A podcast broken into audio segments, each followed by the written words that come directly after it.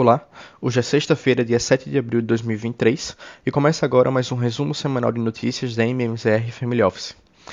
Os principais indicadores acionários americanos encerraram a sessão desta quinta-feira em alta, na espera da divulgação do relatório de empregos de março dos Estados Unidos.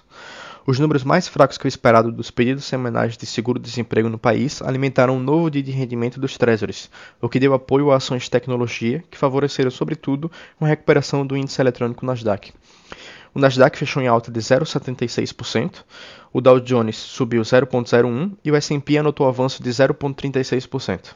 As bolsas americanas não mostraram muito impulso para qualquer direção ao longo da semana, depois de terem registrado alta relevante na semana passada, na esteira de um alívio em torno do sistema bancário nos Estados Unidos.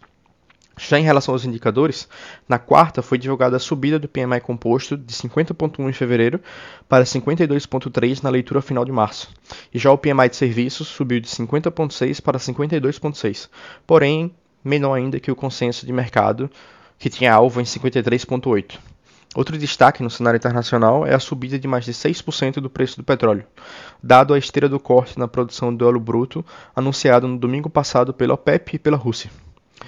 Os principais indicadores do continente europeu encerraram o dia também em alta, enquanto os investidores ajustam posições por conta do feriado de Páscoa e ajustado também por dados econômicos da região, com destaque para a produção industrial da Alemanha que subiu. O índice Stocks Europe 600 fechou em alta de 0,51, o índice DAX de Frankfurt teve alta de 0,5 e o índice de, da Bolsa de Londres avançou 1,03. O destaque ficou com os dados positivos da produção industrial vindos da Alemanha, que teve alta de 2% em fevereiro ante janeiro, enquanto a expectativa no mercado era de estabilidade. E já na China, o PMI de serviços subiu para seu nível mais alto em 28 meses, alcançando o patamar de 57,8 em março, de 55 em fevereiro. Isso marca o terceiro mês consecutivo em que o indicador permaneceu acima de 50, que separa a expansão da contração. O PMI composto chinês, que engloba tanto serviços como indústria, também aumentou de 54,2 para 54,5 no mesmo período. Esse aumento no mês de março foi apoiado por um aumento sustentado em novos negócios, em que o total de novos trabalhos aumentou no ritmo mais rápido em 28 meses, graças à reversão das medidas pandêmicas e também à melhoria subsequente nas condições operacionais e no número de clientes. Além disso, as exportações de serviço foram impulsionadas frente à flexibilização das restrições de viagens internacionais, com o subíndice de novos pedidos de exportação atingindo seu nível mais alto desde o início dos registros em 2014. O subíndice de serviços subiu para 56,9 em março, ante 55,6 em fevereiro. No Brasil e no cenário de juros, as taxas fecharam em alta com o mega leilão de prefixados realizados pelo Tesouro e das declarações do presidente Lula de que os próximos indicados do Banco Central serão pessoas que irão defender os interesses do governo. No fim do dia, o DI de janeiro de 24 subiu de 13,225 para 13,26. Os DIs de janeiro de 25, 26 e 27 também subiram aproximadamente 10 bips cada, alcançando patamares de 12,05, 11,91 e 12,01 respectivamente. Dado que as últimas semanas foram marcadas por uma forte queda na curva de juros local, impulsionado por fatores externos e pela apresentação da proposta do arcabouço fiscal, os operadores imaginavam que o Tesouro iria ampliar sua oferta de títulos no leilão de pré-fixados na quinta-feira, e isso foi justamente o que aconteceu. O Tesouro anunciou seu maior leilão de títulos pré em pelo menos 12 meses, e de acordo com dados da Necton, o leilão da quinta-feira foi o maior dos últimos 50 realizados pelo Tesouro. Ao mesmo tempo que a oferta robusta de títulos pressionou as taxas, as declarações do presidente Lula na manhã da quinta-feira contribuíram para uma pressão adicional nos juros futuros. O presidente afirmou que os novos diretores do Banco Central vão mudar de acordo com os interesses do governo e acrescentou que serão pessoas da mais alta responsabilidade. O presidente também falou sobre a meta de inflação, após ouvir que o presidente do Banco Central, Roberto Campos Neto, teria dito que para atingir uma meta de inflação de 3% seria necessária a taxa de juros acima de 20%.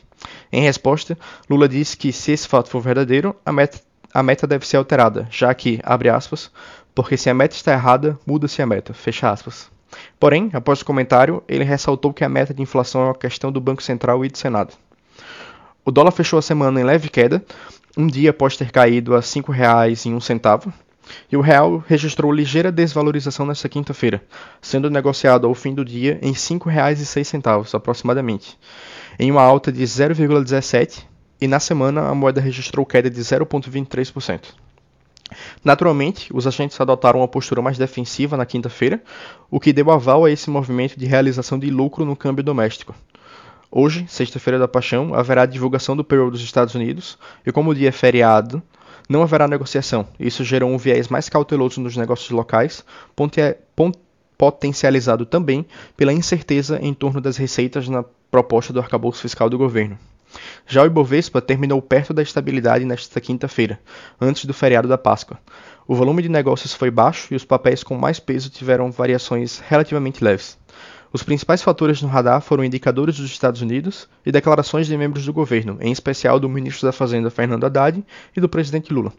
Após ajustes, o Ibov caiu 0,15% nesta quinta e terminou a semana em queda de 1,04%, aos 100.882 pontos. Em termos de indicadores, o destaque do dia foi o dado de pedidos de seguro-desemprego nos Estados Unidos, que totalizaram 228 mil na semana passada, acima do consenso de 200 mil. Este é mais um dado que mostra a atividade econômica no país é menos aquecida. Resta agora voltar as atenções ao payroll, que sai hoje, com mercados fechados no exterior e no Brasil. Aqui no Brasil, os destaques do dia foram declarações de integrantes do governo. O presidente Lula voltou a dizer que não ficará brigando com o presidente do Banco Central, mas disse que o atual patamar da taxa Selic em 13,75% ao ano é incompreensível para o desenvolvimento do país. Já o ministro da Fazenda disse em entrevista à Band News que, mais do que permitir, o novo arcabouço fiscal vai exigir uma queda de juros. Por hoje é só. Uma boa semana, um bom feriado a todos e até semana que vem.